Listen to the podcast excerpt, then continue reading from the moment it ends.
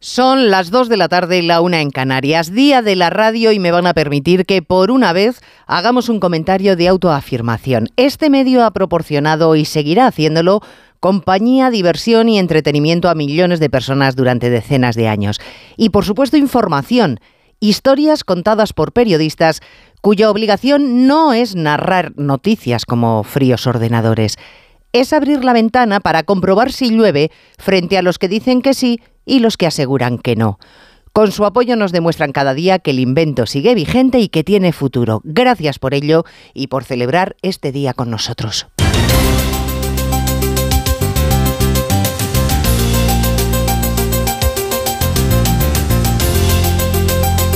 En Onda Cero, Noticias Mediodía, con Elena Gijón.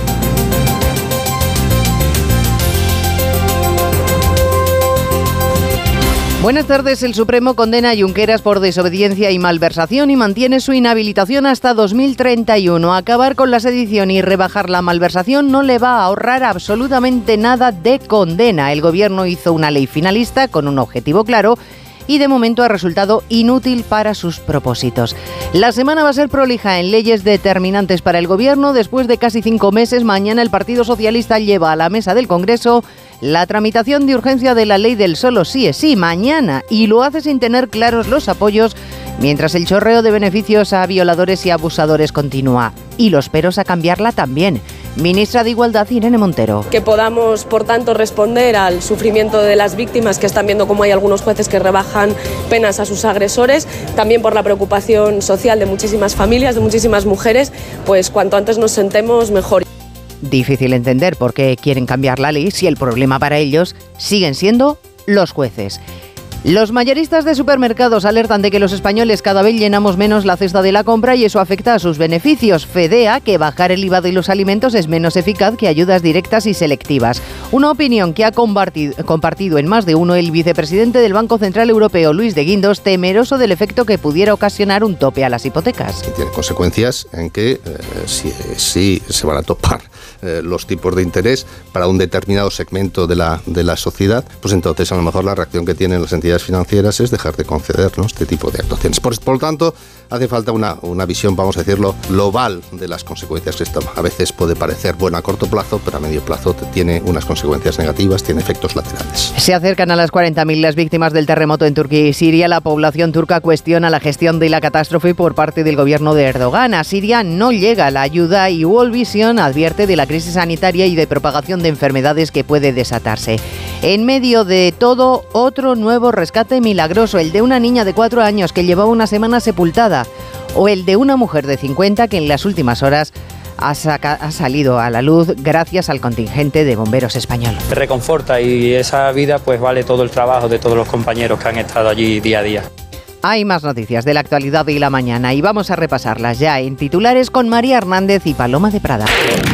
Bruselas aleja el riesgo de recesión en la eurozona y mejora cuatro décimas su previsión de crecimiento para España este año. Creceremos medio punto más que la media comunitaria por la fortaleza del mercado laboral y el repunte del turismo. La previsión de invierno mejora también el dato de inflación. El secretario general de la OTAN defiende el aumento del gasto militar de los aliados y urge a acelerar la entrega de munición y material de guerra a Ucrania para salvar vidas. Estados Unidos ha vuelto a pedir a sus ciudadanos que abandonen de inmediato Rusia ante la ofensiva que se recrudece un año después de la invasión. La presidenta de la Comunidad de Madrid sostiene que la manifestación por la sanidad demuestra la frustración de la izquierda ante las urnas. Díaz Ayuso acusa a los convocantes de intentar deteriorar la imagen del sistema público sanitario y defiende que la sanidad no va mal en Madrid. La mitad de los ciudadanos en España tiene sobrepeso u obesidad, a pesar de que 7 de cada 10 dicen seguir la dieta mediterránea de forma habitual. Según un estudio del Colegio de Farmacéuticos, hacemos poco ejercicio y apenas caminamos 4 horas a la semana de media. Más de 4.800 menores han sufrido abusos en instituciones de la Iglesia de Portugal desde 1950 hasta finales de 2021.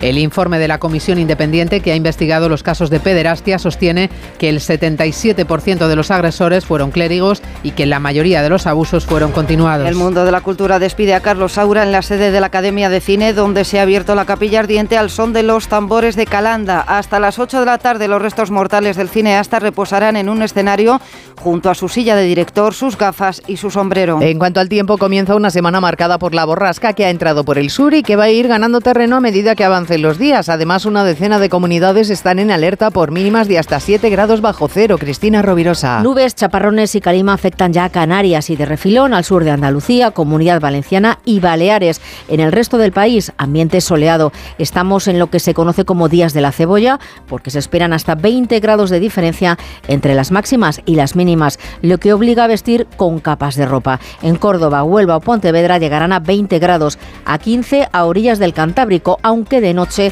las heladas se extenderán por todo el interior peninsular, mínimas de menos 4 grados en Teruel o de 7 bajo cero en los Pirineos, fuerte oleaje en el estrecho e intenso levante en las costas andaluzas. Un anuncio de línea directa con el micrófono averiado suena así y uno con el micrófono sustituido suena así. Con el seguro de coche de línea directa tienes coche de sustitución también en caso de avería. Cámbiate y te bajamos el precio de tu seguro de coche, sí o sí. Ven directo a lineadirecta.com o llama al 917-700-700. El valor de ser directo. Consulta condiciones. Las noticias recientes nos dan pocas alegrías. Aún así, debemos disfrutar de la vida. ¿Ansiomet te puede ayudar? Ansiomet con Crocus Atibus mantiene tu ánimo positivo. Ansiomet de Pharma OTC. Dos cositas. La primera, un motero llega donde nadie más llega. La segunda, un mutuero siempre paga menos. Vente a la mutua con tu seguro de moto y te bajamos su precio sea cual sea. Llama al 91 555 5555. 91 555 5555. Por esta y muchas cosas más, vente a la mutua. Condiciones en Mutua.es. ¿Dónde se encuentra el asesino más buscado de nuestro país? Anglés pudo haber cogido otro barco rumbo a México, Estados Unidos o Brasil. Anglés, historia de una fuga. Hoy a las diez y media de la noche en La Sexta. Ya disponible serie documental completa en A3 Player Premium. En Onda Cero, Noticias Mediodía, con Elena Gijón. Oriol Junqueras no podrá presentarse a las elecciones de mayo. Debe abandonar toda esperanza porque el Supremo mantiene para él la inhabilitación absoluta, es decir, que no le rebaja ni uno de los años a los que fue condenado por el Prusés a pesar de la modificación del Código Penal que se hizo con la figura del líder de Esquerra en la cabeza del gobierno. Y de paso, el tribunal advierte, Eva Llamazares, de que esa reforma deja impunes los procesos secesionistas sin violencia. Es indudable que lo que ocurrió en el Prusés fue algo más que un atentado contra la paz pública. La reforma que elimina la sedición deja impunes los hechos si volvieran a producirse, porque aquel delito castigaba no solo hechos que afectaban al orden público, sino al sistema constitucional. El Supremo deja esa sedición de los líderes del Prusés en una mera desobediencia, no aplica los nuevos desórdenes y reprocha un vacío normativo grietas de tipicidad que impedirán castigar en el futuro la deslealtad constitucional encaminada a incumplir las leyes y las resoluciones judiciales cuando no haya violencia o intimidación. El alto tribunal rechaza pues la visión de la Fiscalía y la abogacía dice que sería encajar los hechos de forma voluntarista a partir de retales, pero sí comparte con los fiscales que a Junqueras y a los exconsejeros Basa, Romeva y Turul no se les puede aplicar una malversación atenuada. Es incontestable el ánimo de lucro, que el fin, un referéndum prohibido, era ilegal. Por eso su inhabilitación se mantiene y no podrán presentarse a unas elecciones hasta la próxima década. Bueno, la reacción de Esquerra ha sido muy curiosa. Dábamos por descontado que se iban a mostrar indignados porque no le rebaje ni un ápice la inhabilitación a Junqueras. Pero lo que llama la atención es que lo que les provoca más satisfacción es precisamente eso, que el propio Supremo reconozca que si vuelven a intentarlo pacíficamente, el Estado Onda Cero Barcelona, Marcos Díaz, no va a poder defenderse. Una parte de la revisión de la sentencia, de la cual los republicanos sacan pecho porque la atribuyen a la reforma del Código Penal pactada con el PSOE y Podemos. La segunda parte del argumento de Esquerra, sin embargo, es denunciar la arbitrariedad de la justicia. El partido carga contra el Supremo por dejar en papel mojado, considera, la reforma del Código Penal. Por todo ello, Marta Viralta, portavoz, concluye lo siguiente. El sistema judicial está dando un golpe a la democracia, que la justicia española está atentando contra, contra el sistema democrático. Desde Junts per Catalunya constatan que el pacto entre Esquerra y Gobierno ha tenido resultados, afirman, contrarios a lo que se buscaba. Ya ha salido rana, según los de Junts, el acuerdo entre Esquerra y el Partido Socialista. Bueno, lo cierto es que la rebaja de la malversación puede sacar a corruptos a la calle, pero no va a beneficiar a era Junqueras, que es en quien se pensó para llevarla a cabo. No le ha salido muy bien la jugada al gobierno, eso es verdad, y de ello se felicita el Partido Popular que aplaude que el Supremo haga de contrapeso. Los populares además arremeten contra la falta de voluntad del Ejecutivo para reformar Ignacio Jarillo la ley del solo sí es sí. Sí, mañana de mensajes importantes desde el PP y también desde el PSOE, sobre todo tras la decisión del Supremo que mantiene inhabilitado a Ariel Junqueras hasta 2031. Dice el portavoz popular Borja Semper que se alegra de que el Estado de Derecho funcione, a pesar de la intención del Gobierno por favorecer al líder indultado de Esquerra. El Estado de Derecho funciona, corrigiendo en este caso una voluntad declarada por parte del Gobierno de beneficiar a determinados líderes independentistas y, como afortunadamente, insisto, seguimos viviendo en un Estado de Derecho, estas intencionalidades políticas pues son corregidas. Y desde Ferraz, la ejecutiva del PSOE toma la bandera de la sanidad como argumento potente para luchar contra todo esto y tras la manifestación de ayer en Madrid y señala al PP como el gran promotor de la privatización. Porque la sanidad ni se vende a las empresas de unos pocos, ni desde luego se le hurta a aquellos que no tienen recursos. Se está cruzando una línea roja que nos parece muy importante poner en alerta. Y desde la dirección del PSOE, por cierto, la número dos del partido sigue sin dar buenas noticias a nadie sobre un mínimo acuerdo con Unidas Podemos sobre la reforma de la ley del sí es sí. Parece que todo responde a problemas técnicos, dice María Jesús Montero, a problemas políticos, dice Irene Montero. Bueno, ya ven que el PSOE tiene poco que decir de Junqueras o del sí es sí, prefiere la manifestación sanitaria de Madrid. También Podemos, su candidato a la alcaldía de la capital ha calificado de terrorista sanitaria a la presidenta Díaz Ayuso, que le ha respondido desde Israel, donde está de visita oficial. Considera Ayuso el insulto como la muestra de la desesperación de la izquierda incapaz de movilizar a su electorado. Ha repetido que es una huelga política, que la sanidad funciona y que lo hace gracias a los sanitarios que no se dejan arrastrar, Onda Cero Madrid Bachilinaza, por la zozobra que genera la izquierda. Políticas que nada, dice, tienen que ver con la verdad, que sitúa a Madrid como la segunda mejor de Europa. Agradece a todo el personal sanitario su fortaleza ante las presiones que está recibiendo por parte cifra de 34 médicos en huelga del total de 2.000 en Madrid. Bueno, me han llamado terrorista sanitaria, asesina, me han querido, decían ayer, abrirme las tripas, en fin, bueno, una serie de, de cuestiones que lo único que demuestra es la frustración de la izquierda sobre todo para movilizar a un electorado que es consciente de que están ahora mismo sin un solo motivo para ir a unas urnas. Sin acuerdo ha terminado la última reunión mantenida esta mañana entre la Consejería de Sanidad y el Comité de Huelga, indefinida desde el 21 de noviembre, únicamente interrumpida en Navidad. Los representantes sindicales han rebajado sus exigencias económicas que ahora analizará el gobierno madrileño. Las cuestiones sanitarias y las cosas de comer. La Comisión Europea pronostica un crecimiento para España este 2023 del 1,4%. La cifra es algo mejor de lo que había augurado Bruselas pero está muy lejos del 2,1 de aumento de la riqueza que prevé nuestro gobierno. En cuanto a la inflación, parece, corresponsal comunitario Jacobo de Regoyos, que las grandes sacudidas ya han pasado. La tasa de inflación española, 4,4%, será cuatro décimas inferior a la esperada hace solo unos meses y España, creciendo en 1,4%, crece más, por ejemplo, que el 0,2 de Alemania, 0,6 de Francia, 0,8 de Italia o 0,9 de los Países Bajos. Lo importante es que hay crecimiento en general y que Europa ha escapado a la recesión, dice Paolo Gentiloni, gracias a la caída de los precios energéticos, ya que el desempleo se mantiene en diciembre en su nivel más bajo de todos los tiempos en la Unión Europea, 6,1%, pero que las cosas vayan mejor de lo esperado, dice el comisario de Asuntos Económicos, no quiere decir que vayan bien. La inflación en la zona euro sigue casi tres veces por encima de lo que debería y la guerra en Ucrania añade incertidumbre. Esta mañana en más de uno, el vicepresidente del Banco Central Europeo, Luis de Guindos, le decía a Carlos Alsina que esperan poder contener la inflación con otra subida de medio punto en los tipos de interés y luego partido a partido, textual. A partir de ahí es partidario de las ayudas directas a quienes lo necesiten y no de medidas generalizadas como la rebaja del IVA o topar las hipotecas que puedan ser contraproducentes para las clases más bajas. En ese mismo sentido, se ha pronunciado también en declaraciones a Onda Cero Ángel de la Fuente, director de FEDEA. Dice que algunas de las medidas del gobierno son más estéticas que eficaces. Y lo que se ha hecho, pues más bien poner un par de parches, un par de parches más, más políticos que, bien pensados económicamente, ¿no? Especialmente estos gravámenes supuestamente no tributarios puestos a dedo sobre determinados sectores y dentro de los sectores sobre determinadas empresas, eso no es una buena forma de, hacer política fiscal. El gobierno no debería poner impuestos a dedo. Y también ellos solicitan ayudas directas y selectivas para la población, porque la cesta de la compra, por más rebaja de IVA en alimentos básicos, dicen, no suponen más de 40 euros de beneficio al mes en una familia.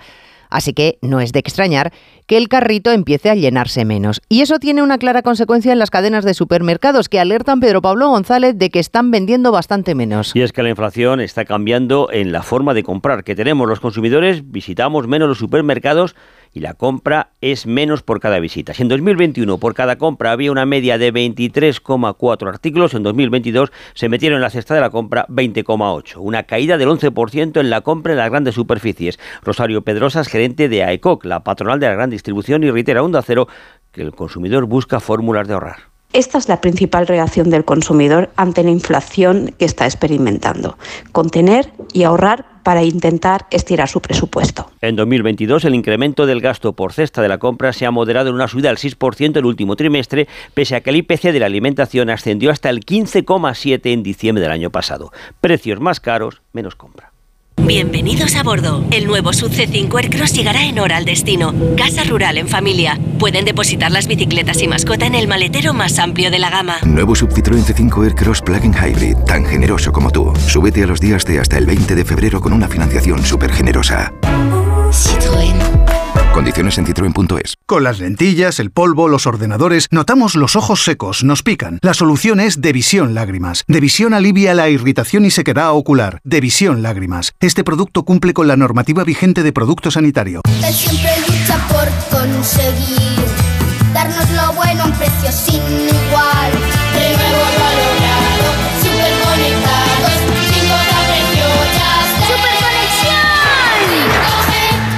Ahora con Yastel 5G al alcance de todos. Llama al 1510. ¿Sabes una cosa? Cuenta, cuenta. Cuenta 10. ¿Qué? Pues eso, que con el programa Mi BP ahorras 10 céntimos por litro en todos tus repostajes y disfrutas de muchas más ventajas cada vez que utilizas tu tarjeta Mi BP. ¡Anda! No, anda no, en coche. Ya sabes, cuenta con nosotros. Cuenta con 10 céntimos por litro. Consulta condiciones en mibp.es. Síguenos en Twitter, arroba mediodíaoc. Una semana se cumple de los terremotos en Turquía y Siria y todavía se sigue sacando gente con vida de entre los escombros. La última, una niña de cuatro años que ha pasado una semana bajo tierra en la ciudad turca de Adiyaman. Un aviso para la ONU que poco antes había considerado que la fase de rescate de supervivientes había llegado a su fin y que los esfuerzos había que centrarlos en la atención humanitaria de una catástrofe que ya deja más de 36.000 muertos. Corresponsal Andrés Mourenza. El número de víctimas continúa aumentando en el que ya es el terremoto más letal de la era moderna en la región. Las autoridades no han querido dar estimaciones eh, sobre el número de personas que todavía quedan bajo los escombros, pero algunos expertos las sitúan en más de 100.000. Y es que más de 24.000 bloques de viviendas han resultado destruidos o muy dañados según el Ministerio de Urbanismo, que todavía solo ha inspeccionado un tercio de todos los edificios de la zona afectada, con una extensión superior a Andalucía. Mientras continúan las críticas al gobierno tanto por los retrasos en la llegada de los equipos de rescate, que tardaron hasta dos días en alcanzar algunas zonas, como por la permisividad con las construcciones que no cumplen la normativa. Hoy el Colegio de Arquitectos de Turquía denunció que en los 20 años que Erdogan lleva en el poder se han producido ocho grandes amnistías urbanísticas, mediante las cuales se han regularizado cientos de miles de edificios que no cumplían con las regulaciones antisísmicas a cambio del pago de simples multas. Estados Unidos ha emitido una nueva alerta de viaje a sus ciudadanos para que no vayan a Rusia bajo ninguna circunstancia. Alerta similar a la que lanzó antes de la invasión rusa de Ucrania y que incluye que los que siguen allí se vayan cuanto antes por temor a que sean detenidos o reclutados. Un llamamiento que, por supuesto, el Kremlin resta importancia. Moscú, Chavicolás. La Embajada de Estados Unidos advierte de las consecuencias impredecibles que la invasión de Ucrania está teniendo para sus ciudadanos. Cree Washington que los estadounidenses en Rusia se exponen a un potencial acoso legal y a detenciones o a la aplicación arbitraria de la ley rusa. En esta línea recuerdan que la legislación reciente en Rusia expande la capacidad de las autoridades rusas para detener interrogar y arrestar a sospechosos de actuar contra los intereses rusos y todo vale para acusar ahora mismo, incluidos contactos con entidades extranjeras o internacionales o desacreditar al Estado o al ejército ruso o incluso defender los derechos de las personas LGTBI. Horas antes de reunirse esta misma tarde con el presidente de Ceuta para abrir de la anunciada puesta en marcha de la aduana comercial que se vuelva a abrir, el ministro de Exteriores, Álvarez, ha recurrido otra vez a decir que debemos tener una buenísima relación con Marruecos. Esta tarde, Asunción Salvador nos darán más detalles de cuándo se abre esa aduana comercial. Sigue sin haber fecha para esa apertura, pese a que fue el propio Álvarez, recordemos quien en septiembre anunció desde Nueva York que sería en enero, es decir, antes de la reunión de alto nivel entre el gobierno español y el marroquí del pasado 1 y 2 de febrero. La declaración final suscrita por ambos ejecutivos después de esa cumbre solo incide, sin nombrar siquiera las ciudades autónomas en que seguirán los ensayos para recuperar el tránsito ordenado de personas y mercancías entre Marruecos y Melilla y crear otro paso similar, una aduana comercial en Ceuta donde nunca existió. El presidente ceutí lamentó que no se concretara más en esa última cumbre de Rabat. Gubernamentales apuntaron entonces que no se especifica por motivos de seguridad, pero la explicación no convenció. Por ejemplo, a la patronal de Melilla, que anunció la ruptura de relaciones con la delegación del gobierno. Lo hemos conocido en las últimas horas. La semana pasada se reunieron los partidos británicos conservador y laborista con empresarios y banqueros. El objetivo, analizar por qué el Reino Unido todavía no ha encontrado su camino fuera de la Unión Europea, aunque esto no implica ni admitir el error ni mucho menos corregirlo. Londres, Celia Maza. Gran enfado entre los Tories euroescépticos tras conocerse los detalles de esta reunión secreta en la que participaron incluso miembros del gabinete como Michael Gove. Se sienten traicionados porque consideran que hay una voluntad de desmantelar el acuerdo del Brexit que se negoció con la Unión Europea. El gobierno lo niega, pero según The Guardian, responsable de sacar a la luz este encuentro, hay una creciente aceptación entre los principales partidos políticos, así como entre los líderes empresariales y los funcionarios públicos, de que el divorcio está dañando la economía del Reino Unido y reduciendo su influencia estratégica en el mundo. Según la Oficina de Responsabilidad Presupuestaria, el Producto Interior Bruto per cápita se reducirá en un 4% para el 2031 debido a la salida del bloque. Y un apunte más de internacional, más de 4.800 menores han sufrido abusos en instituciones de la Iglesia de Portugal desde el año 1950, según el informe de la Comisión Independiente que sostiene que el 77% de los agresores fueron clérigos y que la mayoría de abusos fueron continuados. Noticias Mediodía. Donde pongo el ojo, pongo la oferta. Dos gafas de marca con antirreflejantes por solo 89 euros. Infórmate en soloptical.com. El 19 de febrero vuelve el Zurich Maratón de Sevilla. Vive la gran fiesta del running en Andalucía. Y si 42 kilómetros son muchos para ti, participa en la prueba popular de 5 kilómetros. Con el patrocinio de Zurich Seguros, ASICS y Total Energies. Infórmate en www.zurichmaratonsevilla.es. A ver esa foto, decir patata. ¡Hijolusa! Es que decir patata es decir hijolusa. Valde Picones, la huerta de Doña Rogelia, la granja de José Luis, patatas premium o patatas baby pat para microondas. Todas ellas de gran calidad. Patatas hijolusa. El reto de comer bien cada día. Con las lentillas, el polvo, los ordenadores, notamos los ojos secos, nos pican. La solución es Devisión Lágrimas. Devisión alivia la irritación y sequedad ocular. Devisión Lágrimas. Este producto cumple con la normativa vigente de producto sanitario. El Barcelona sigue sin fallar y eleva ya a 11 puntos su ventaja en Liga sobre el Real Madrid. Oscar Conde, buenas tardes. Buenas tardes, Elena. Un equipo blanco que tras ganar el sábado el Mundial de Clubes tiene un pendiente su partido de esta jornada liguera. Lo va a recuperar el miércoles ante el Elche, cita para la que seguirá siendo baja Courtois. Volverá al equipo el brasileño Milita. Buscará entonces el Real Madrid una victoria que le acerque a un Barcelona intratable en la cabeza de la Liga. Triunfo de mérito el logrado anoche por los azulgranas en campo del Villarreal. 0-1, de nuevo con una gran solvencia defensiva, gracias a un Imperial Araujo y el duelo arriba gracias a la calidad de Pedri, autor del único gol del encuentro. Pese al buen colchón de puntos que tienen, no da ni mucho menos por sentenciada la liga. Xavi Hernández. No, no, no, para nada. Si quedan 18 partidos, ¿no? 17 ahora. Todavía queda, queda un mundo, queda un mundo. Pero contento porque estamos en una racha muy buena, de resultados extraordinaria, inmejorable. De juego, evidentemente, podemos mejorar en cosas, pero estamos muy solventes, muy serios, muy trabajadores y muy, solidar muy solidarios, diría yo, para ganar estos partidos, ¿no? Que cuestan. Ese partido, al margen de la derrota, ha dejado una grave lesión en las filas del Villarreal. Se ha confirmado hoy que el francés Coquelin sufre una rotura del ligamento cruzado de la rodilla derecha. Dice, por tanto, adiós a la temporada. Tres importantes puntos. Sumó también ayer el Atlético de Madrid en su visita al Celta. Triunfó también por la mínima para los rojiblancos con un gol de Memphis Depay cuando ya agonizaba el encuentro y una estelar actuación bajo palos de Jano Black. Jugaron los Atléticos los últimos 20 minutos con uno menos por la expulsión de Savic y pese a no encontrar su mejor versión, siguen buscando una mejoría que agradece bueno, seguir eh, sumando situaciones importantes que vienen pasando a partir del de post mundial. Y bueno, el equipo reaccionó y sobre todo lo que le hablábamos en el vestuario. Eh, normalmente en la vida siempre hay problemas que resolver y los problemas se resuelven actuando. Los otros dos partidos jugados ayer terminaron con tablas en el marcador, empate sin goles en el Valladolid Osasuna, 1-1 acabó el derbi entre Getafe y Rayo con un penalti fallado por cada equipo, lanzó fuera el suyo el azulón Borja Mayoral, salvó David Soria los suyos con una gran parada en el lanzamiento de Raúl de Tomás. Una vigésimo primera jornada de liga que va a tener hoy una nueva cita a las 9 de la noche entre Español y Real Sociedad. Terceros en la liga, los Donostiarras de la mano de Imanol Alguacil. Hay muy pocos equipos que sean capaces de mantener lo que estamos eh, consiguiendo nosotros en muchos partidos, que es que te generen tan pocas oportunidades de gol. Algo bien estamos haciendo y luego ofensivamente en casi todos los partidos estamos eh, teniendo eh, oportunidades para poder hacer más, más goles que los rivales. Esta jornada de liga puede traer relevo en el banquillo del Valencia. La dirección deportiva del club ha viajado a Singapur para reunirse con el dueño Peter Lin con dos nombres sobre la mesa para sustituir a Boro, los de Vicente Moreno y Rubén Baraja. Ya mañana turno para el regreso de la Champions, primeras eliminatorias de octavos, Milán, Tottenham y París Saint-Germain, Bayern de Múnich, cita para la que estará disponible Messi, apura sus opciones Mbappé, tocado, pero que ha entrado en la convocatoria. Y además el fin de semana nos ha dejado la conquista de la Copa de España de Fútbol Sala por parte del Jaén y en baloncesto el Tenerife ha ganado su tercera Copa Intercontinental. Hola. Soy tu yo del futuro. Y mira lo que tengo. ¡Menudo coche! Pues lo he conseguido gracias a ti.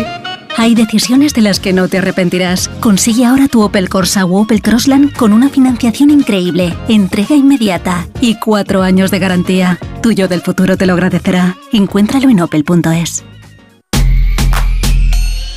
Si buscas coche sin caer en el derroche, ¿qué coche me compro.com? Rentino nuevo sin dejarlo para luego, ¿qué coche me compro.com? Usados, 100% garantizados, ¿qué coche me compro.com? El 19 de febrero vuelve el Zurich Maratón de Sevilla. Vive la gran fiesta del running en Andalucía. Y si 42 kilómetros son muchos para ti, participa en la prueba popular de 5 kilómetros. Con el patrocinio de Zurich Seguros, ASICS y Total Energies. Infórmate en www.zurichmaratonsevilla.es. Último adiós a Carlos Saura, cuya capilla ardiente ha quedado instalada en la Academia de Cine, que pocas veces se abre para estas despedidas y en esta ocasión además se ha abierto al son de los tambores de Calanda, Unidad Móvil de Onda Cero, José Eduardo Martínez Dorado, Mercedes Pascua. Sí, con la rompida de esos tambores que aparece en la película Pipermin Frappé de Saura se ha abierto esta capilla ardiente con la presencia de sus siete hijos y de su viuda Eulalia Ramón. Una capilla ardiente por la que ha pasado Pedro Almodóvar, el presidente del gobierno, el de Cultura, Masiel, y que han destacado todos la importancia que tiene el cine de Saura para el patrimonio español. El actor Imanol Arias ha sido más preciso y se ha fijado en cómo Saura trataba la infancia. Y Carlos creó la infancia más ilustrativa, más rica para contar una realidad que no se podía contar como tal. Hasta las 8 de la tarde está abierta la capilla ardiente. Mañana le otorga el gobierno la cruz de Alfonso X el Sabio y el miércoles, por cierto, se estrena su obra de teatro póstuma, Lorca por Saura, que interpreta a la cantante India Martínez, que también ha pasado por aquí. Los españoles decimos alimentarnos bien, pero los datos revelan otra cosa en la encuesta elaborada por los farmacéuticos, según la cual ha crecido la población fiel a la dieta mediterránea, un 70%, y sin embargo, resulta que en la mitad de la población, Belén Gómez del Pino, tiene sobrepeso u obesidad. Sobre todo los varones, donde ese porcentaje roza el 58%. Y si hablamos de ejercicio físico, tampoco salimos bien parados. El 44% no realiza actividad intensa, el 29% ni siquiera moderada. Aquilino García, portavoz del Consejo General de Colegios Farmacéuticos. No se hace toda la actividad física que se debería hacer. Lo más habitual es caminar y ni siquiera cuatro horas a la semana. A pesar de que la mayoría de los encuestados asegura seguir la dieta mediterránea, los resultados reflejan que casi 6 de cada 10 tienen deficiencias nutricionales como exceso de consumo de azúcar, carnes rojas o grasas trans con ingesta insuficiente de pescado y frutos secos. Y ya saben que hoy estamos celebrando el Día de la Radio que nos ha brindado una cita histórica, las voces de los líderes radiofónicos de la mañana unidas en un programa que se ha emitido desde las 12 del mediodía desde la sede de la Fundación Telefónica. Carlos Alsina, Ángeles Barceló y Carlos Herrera juntos compartiendo experiencias, anécdotas e incluso Francisco Paniagua confesiones. Confidencias sobre lo que les cuesta madrugar, sobre los retos diarios en cada uno de los tres programas, sobre los invitados que pasan cada día por ellos, pero sobre todo por los 8 millones de personas que a diario escuchan Alsina, Barceló y Herrera. Son oyentes que tienen un favorito, pero después van a ver qué ha dicho el otro o qué dicen en la otra casa. ¿Y es cómo que yo ven creo que eso es cosas? muy bueno. Igual que tú preguntabas si nosotros es- nos escuchamos los unos a los otros, es muy bueno que la audiencia salte de una, de una emisora a otra y que escuche lo que hacen, cómo lo, cómo lo enfocan, cómo Siempre lo ven, vuelva. otra perspectiva. Siempre que Se- vuelvan. Se, está entendiendo, ¿no? Exacto. O sea, Luego vuelva, luego vuelva. Que no se quede nadie. bichen, pero Pero luego deja un vuelvan. rato, Además de unir las tres voces para la emisión conjunta, la Asociación Española de Radiodifusión Comercial ha celebrado una jornada en la que se ha puesto de manifiesto que 31 millones de personas confían en la radio, que es garantía además para los anunciantes. Dani Solís y Cristina Rovirosa a los mandos. Volvemos a las 3. Ahora les dejamos con la programación local y regional. Gracias por estar ahí. Muy buenas tardes. En Onda Cero, Noticias Mediodía, con Elena Gijón.